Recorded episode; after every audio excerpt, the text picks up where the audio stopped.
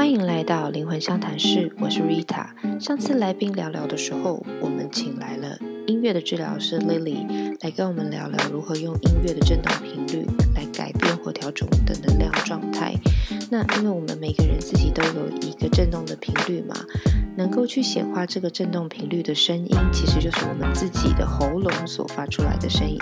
这个声音很特别，也很具我们自己独特的状态。刚好身边有一位好朋友，前阵子就去参加了这样一个从发声来疗愈心灵的一个课程。他跟我分享之后，我觉得非常有趣，也很想分享给大家。那这次我就直接把他请到我们的节目上来跟大家做分享。好好，那我们来欢迎我们这次的特别来宾 Tracy。，Hello，大家好。好，Tracy 是我们的同事，前同同事对对对。嗯然后 Tracy 主要是工作是跟文字很有关系，是是文案的背景，对，所以很擅长用文字来表达情感和思考。像我们常去去提案啊什么的，是理性上面的表达嘛。但我看 Tracy 其实也很喜欢写很多文字，写诗，是去当过文案，那现在做一些自己的文字创作吧。对，没错没错，所以你的口才跟口条其实都是我一直很佩服的。谢谢，对啊，然后我们今天刚好麦克风 换新第一集来宾，好高兴哦。对对对，所以希望可以传达你的好听的声音。你为什么要这样？我在你面前都不敢说我声音好听。好，就是不要再互夸了。嗯然后嗯，因为 Tracy 最近呢也是进入了身心灵领域，粉丝专业是玩仙女棒才是正经事，是对对对。然后主要是在做易经的占卜，然后是现在也正在做练习，对不哎对？对，也会分享一些我在身心灵之路上的体会跟学习，嗯算是一个自我记录，也一半作为分享吧。嗯嗯嗯，所以其实，在做占卜这件事情，也让你去感觉到说，哎，怎么样用我的喉咙的能力去表达你自己的直觉还有灵性。嗯，因为占卜更是关于说话，还有呃、言语背后的一些能量跟力量。嗯嗯，对，其实自身的能量跟状况会影响到我们在运用声音上面的感受。很有差、哦。对，像我之前呢、做广告越做越累，越来越发现不是自己的嗯天命啦。然后我提案到后来，我就常常会觉得哇，有够累，可能比较没劲嘛，比较没有劲动力，感受不到你的热忱。所以是因为这样吗？我我也自己觉得说，可能是因为我在那个当下，我可能身体或者是搞不好内在的脏器，我觉得那个时候你就是讲话也会本身让你变得很累，就是嗯当你要表达一个不一定是你真心想要传达的事情的时候，嗯，我搞不好自己身体哪个肌肉在锁，或者是某些你要把这个提案迈过的压力，哦，也会让你变得很紧绷。会所以同样讲二十分钟的话，你你变得特别的累。我真的也常常就是说服，以后也没有办法说服嘛，因为有但跟朋友聊就可以聊两个小时，都完全 OK，完全 OK。然后我记得我那时候提案提到后来，我真的内心会觉得说。啊天啊，随便啦，赶快放我出去的会议室，对，嗯真的很累哎。但是录 podcast 就很 OK。哎，我们回来讲讲就是声音这件事情啊。然后 Tracy 的声音一直都是很有磁性，听到这边的听众应该已经发现了，就是蛮有那个特色的很特别的声音。声音。然后，因为 Tracy 之前有跟我聊过，说他去上了一个声音课，对，对。然后我想聊一聊这个声音课，好啊。你是怎么样对自己的声音产生一个觉察，然后去上课的？我觉得一直都有觉察啦，嗯因为从小到大，我四周的人给我的 feedback 都会让我发现，知道到自己的声音是很特别的。嗯，常当我看一个朋友刚认识，他就会马上问我说：“哎、你是不是感冒了？” 就是他就觉得说：“哎、我怎么了？”然后我就会我就要一再的澄清解释说：“没有，我很健康，不会传染。他一直都这样，他已经这样三十几年了。”好像那个眼睛眯眯的人，就会呀被问是不是想睡是不觉？是没睡饱之类的？对，所以我一直都知道自己的声音还蛮奇特的。嗯嗯然后另一个就是，他确实也对我造成了一些困扰，是因为其实我嗓门挺大的，也很爱讲话。话。嗯嗯，但是我有发现到说，讲话这么一件我很喜欢的事情，但是我做起来有时候会蛮累的。嗯，是跟我一样吗？在提案的时候，可是我觉得是我不太喜欢去演唱会这种场合，或是夜店。人很多对，因为我会觉得我讲的话朋友都听不到，哦，然后我不知道要在怎么样那个场合下，好好的表达。，对，然后让对方听得清楚我说的话。哎，你是不是其实有表达自己的焦虑啊？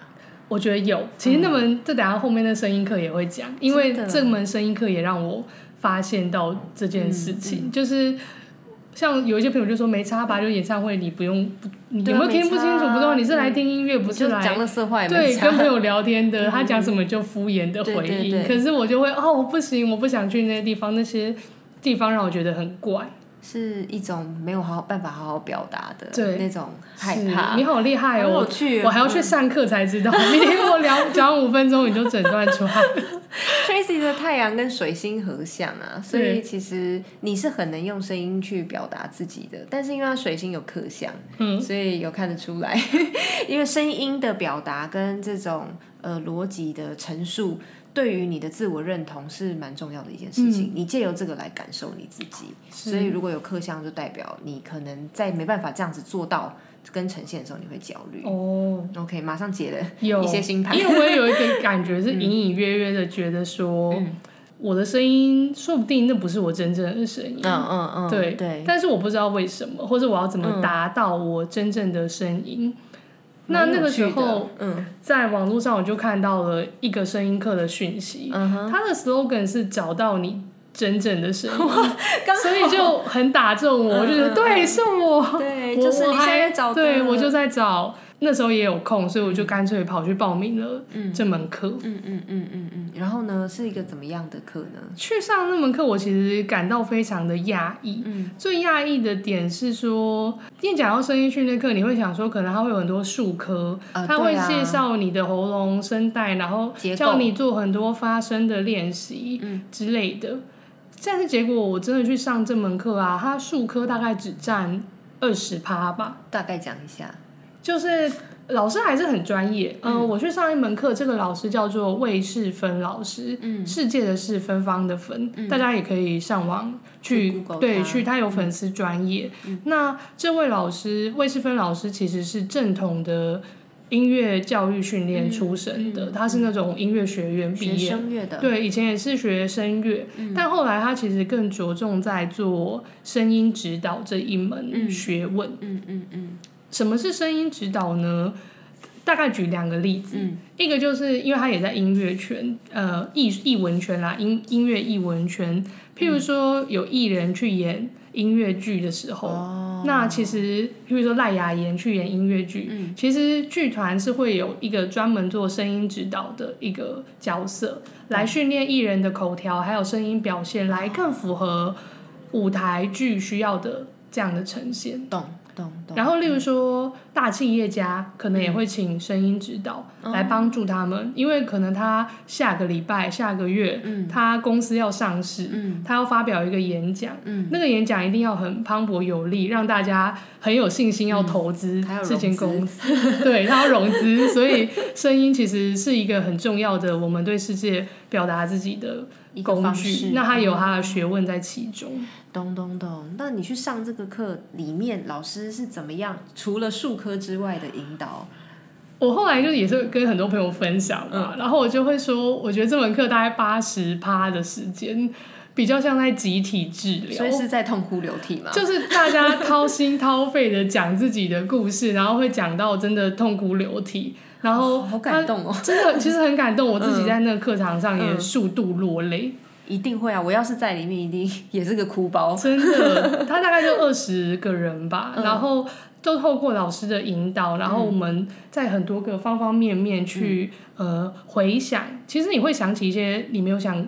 你就忘记的回忆，但是去思考到这些事情到底是怎么影响到你的沟通跟表达的。哦，OK OK，你在里面有，你可以分享你一两个例子，你印象深刻的哦？，可以，我可以分享一个我印象非常深刻的，我们上课的一、一段一个桥段。嗯，这个桥段叫做“呼唤你的名字”。哦，老师的脉络是说，其实每一个人的名字就是一个打开你的天赋的宝藏的钥匙。嗯，你可以透过好好的呼唤你的名字，一遍一遍又一遍地呼唤你的名字，大声的呼唤它，来解锁、解放真正的你自己。在这门课的时候，就是大概十几个同学，大家围成一圈，嗯，然后每个人轮流。呃，呼唤自己的名字，是自己讲自己的名字，自己讲自己的名字，然后讲个十几二十次哦，不不限，你讲到你就是哦觉得够了，没有要讲。而且老师是鼓励我们用各式各样的方式来哦叫我们的名字，不同的声高亢的叫，对，低沉的叫，大声、对兴奋的、害羞的，各式各样子的方式。嗯嗯那个时候我印象超深刻，是有一个同学，他就是他大概叫自己的名字叫了四次，他就突然开始爆哭。嗯。我在旁边我就听出来了，因为我发现他叫他的名字的方式啊，那你一听，你也不需要什么想象力，你完全可以感受到那个名字是可能是老师或者他的父母在叫他那种，嗯，譬如说我叫郑倩欣，哦，郑倩欣这样子。哦，他是这样叫自己的，他叫自己的名字只有这种方式，所以他叫叫叫叫四次，那跟你被骂四次天哪，没有什么两样，他他马上就哭了。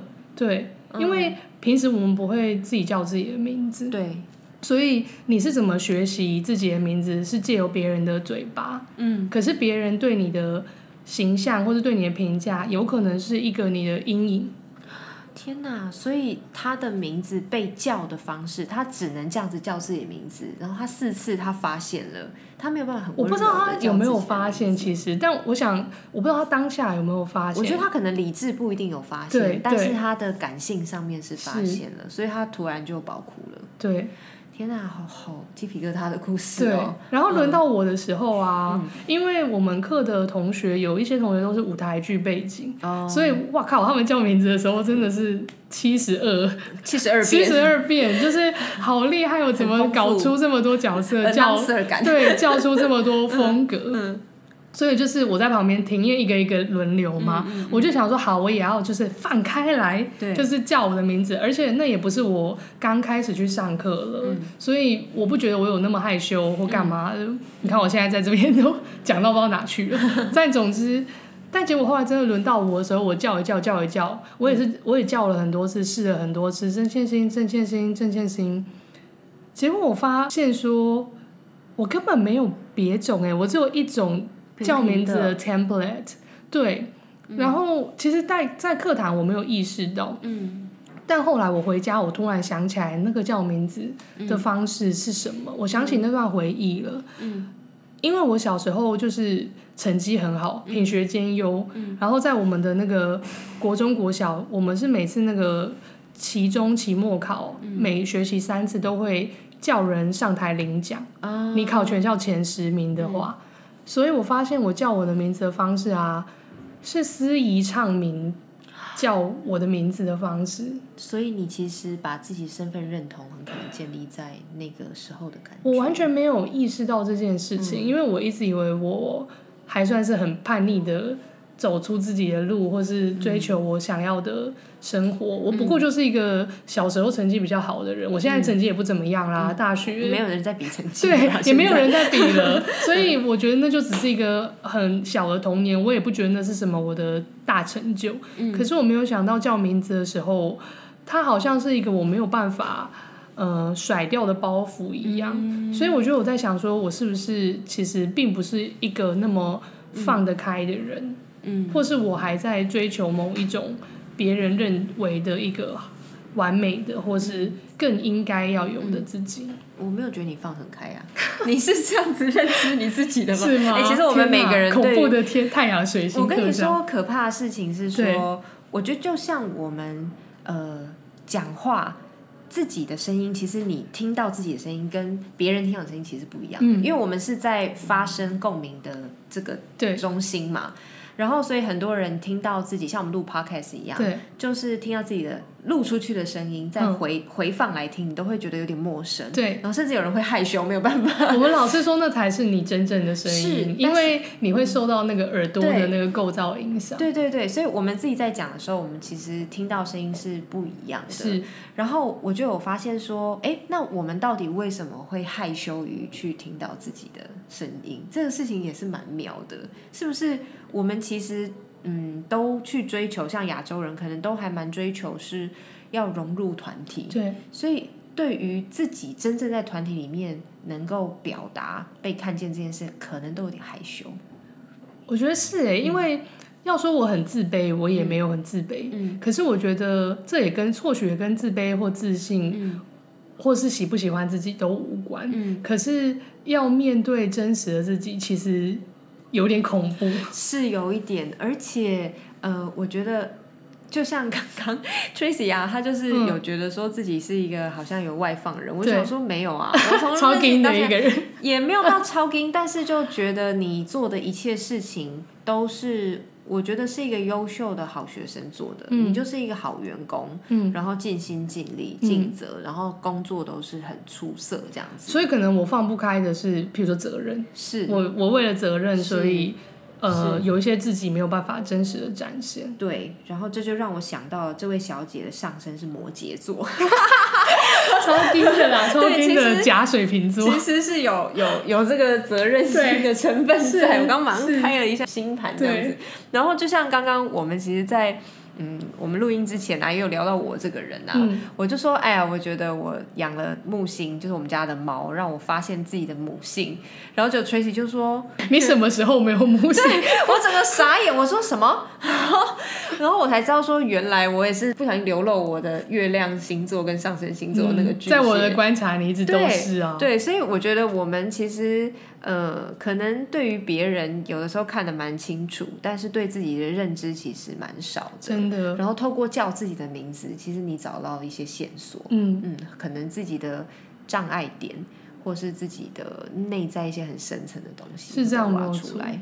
嗯嗯嗯然后其实最后啊，也回到我的声音为什么会这样的问题。嗯，因为老师其实他很专业，他听你讲一两句话，他就知道你的性格，呃一部分，他会有一些他的判断，嗯但是重点是他知道你这个声音是在怎么样的方旋运作下变成这样。真的好厉害、哦！就是老师，他那时候还讲了一些很专业的术科，他就说我其实讲话的声音就是有点在咽喉，嗯，的这一代你你你的发声部位对，跟譬如说他对他会很明确的说你的发声部位，然后你原来的音色大概是一个中音，嗯他甚至还说什么脖子比较长的人，其实通常都会比较是中音一点，哦不会声音不会那么高亢。他就有说我我讲话的时候太用力。然后那个气就是会一直冲击我的，对，它会一直冲击我的声带，所以让我很累，很像是我不需要花那么多力，让我嗯用这么多的力气，真的就是那个气的气。而且我的脖子就是其实是很紧绷的，锁的很死的，让我的声带没有弹性去嗯灵活的运作的空间。嗯，哎、不过其实因为我认识你在上声音课之前跟之后，你真的声音有改变呢、有哦，是真的有，虽然不是音色上的变音色上化，的改变，对。可是呃，你之前的声音的确很符合你刚刚说的那一切的描述。我觉得那就回到那个刚刚那个司仪的，嗯。我这一生说不定都在很用力的想要试着控制我的嗯声音，嗯但反而那个控制让我真正的声音没有办法嗯轻松不费力的展现出来、啊。正如我过去三十年也很努力的想要控制我的人生，可是这个控制不能说它是错误，嗯，只是久了其实它会产生某一种伤害。就是你把自己控制在这个体制内对，的那一件事，或者是当你想要控制某件事的时候，就是你在花费你的心力的时嗯候。很用力，对对，因为我们在家发懒，我们没有什么控制 对对可言吗？嗯，其实你现在的声音的音调跟音质，并不是完全换了一个人，不是啊但，是我有感觉到你其实现在讲话的声音是比较轻松的。我自己很明显，虽然表现出来音色不一定有什么剧烈的黄音出谷啊，对，但是我我觉得我现在讲话真的久了都比较不会那么累，嗯因为我真的学会用一种不要那么控制，让它自然而然的出来的感觉去说话。嗯，懂懂懂，嗯。真的。像我之前有认识另外一个个案啊，嗯。他可能也是对自己的自信心比较不足，反正嗯自信心可能影响到他的太阳神经丛，就是胃胃轮的那个部分。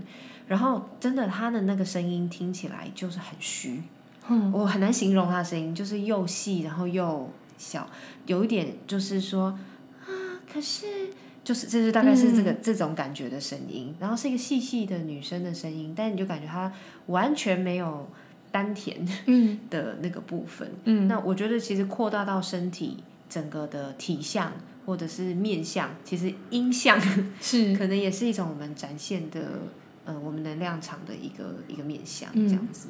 嗯，所以其实 Tracy 真的是应该是有改变自己能量状态。我有觉得有改变，就像你以往一直想把自己塞进体制里面，然后一直想要在体制里面做一个自由身，嗯那你现在终于是能够去选择当个自由工作者。我记得你前阵子给我一个心得，我很感动，就是你去厘清你是不喜欢上班还是不喜欢写文字，对不对？对，对，就是本来跟 Rita 一直都在广告产业嘛，嗯但是我比 Rita 先离开了公司，因为我就是突然觉得啊，我好累哦，然后我我先我我不管，我想要先去休一个长长的假，嗯所以我就是真的跟公司提了呃留停对离。后来是留停没错，但我就去休我的长假。对，但休完这个长假以后，我就觉得我好像对广告的热情，好像那个执也不是热情啊，执着，嗯我放开了，我好像没有一定要做广告了。嗯所以，可是我我也不知道我要去干嘛。嗯但总之那个时候就有另一份工作邀请上门。嗯对于一个本来对你的吸引从一百变成零的东西，嗯或许就是广告。嗯那另一边是一个未知，我就有点想说，不然我去这个未知的工作尝试看看。嗯但是结果我去这份工作做的时候，我也发现到说，哎、好像没有那么适合我。懂。我在那边待了半年半年以后，我就又离开了。对，然后我就接着想说，好，我这次离开了公司以后，就开始转为比较自由工作者的心态。对，对，反而因为我过去广告的资历，我接到了一些文案的工作，嗯结果我发现我做起来这些工作，我超级开心的，我完全非常的享受这件事。嗯，所以我觉得是经过了这一年来的从广告加上班，然后非广告加上班，嗯，跟现在的是广告但不上班。原来我真正应该从我的人生中移除的事情，是上可班能是上班。我还是蛮喜欢广告，蛮喜欢写文案的。我觉得你正在走你的摩羯座的高阶耶，真的吗？因为摩羯座基本上是一个代表着体质的星座，哦。所以像上升摩羯或是在星盘里面摩羯的能量重的人啊，都还蛮工作狂的。嗯就算他自己不想，他也很可能就是莫名其妙的很有责任。嗯，追求体制对，里赶快成就。你身边摩羯座的朋友。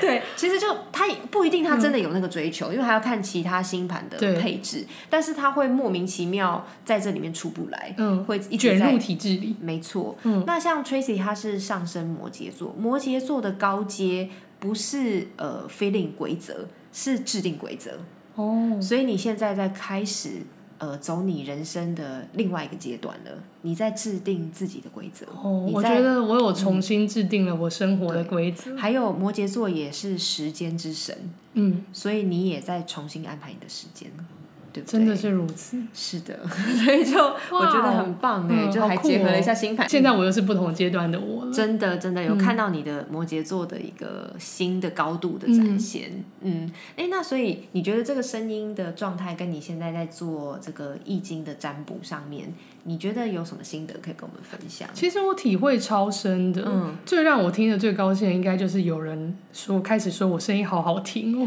我觉得在做那个占卜了，嗯有让我学到一种，嗯，我觉得是交错的，因为上完声音课就开始占卜了。是那也或许占卜也让我应用了声音训练课的一些改变，因为做占卜跟在上班是不一样的情境，对所以这是互相影响的。嗯但总之是现在的我学会，也渐渐越来越常使用另一种方式来说话。嗯我觉得很有趣的一点是，嗯。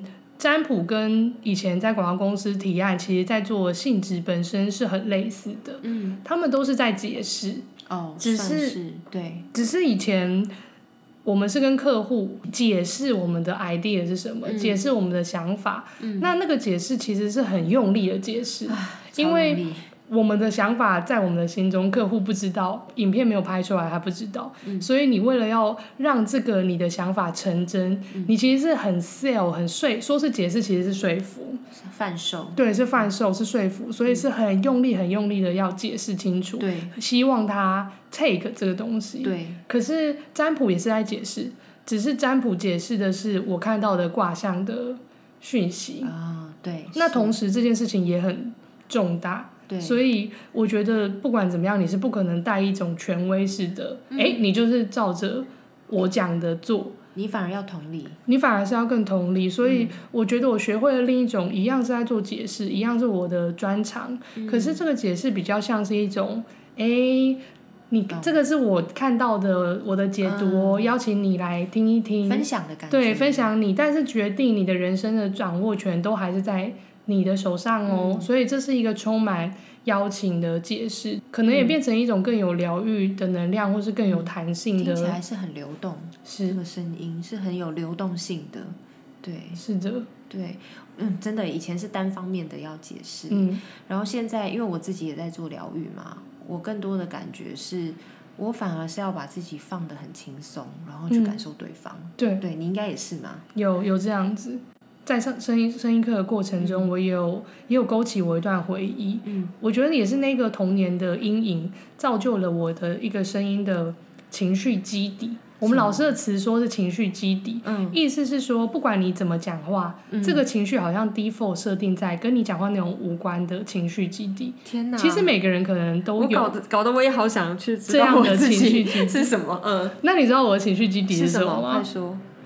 因为我小时候就是常常和我妹妹争吵，然后就是我妹就会去跟我爸妈告状啊，因为我就是长女，然后。我爸妈就会很生气，嗯说啊又在吵什么？嗯可是说真的，爸妈那个时候可能在忙他们的工作，而且小孩子吵的事情都不是严重的事，他们不想要下来跟你说分明或者帮你包公断案了，他只想要你们两个都闭嘴。对，那你是姐姐，一定主要是你，你怎么你比较大，你还不懂事，你要让他。对，所以我觉得我小时候的情绪基底其实是让我变成了一个，让我有一种非常。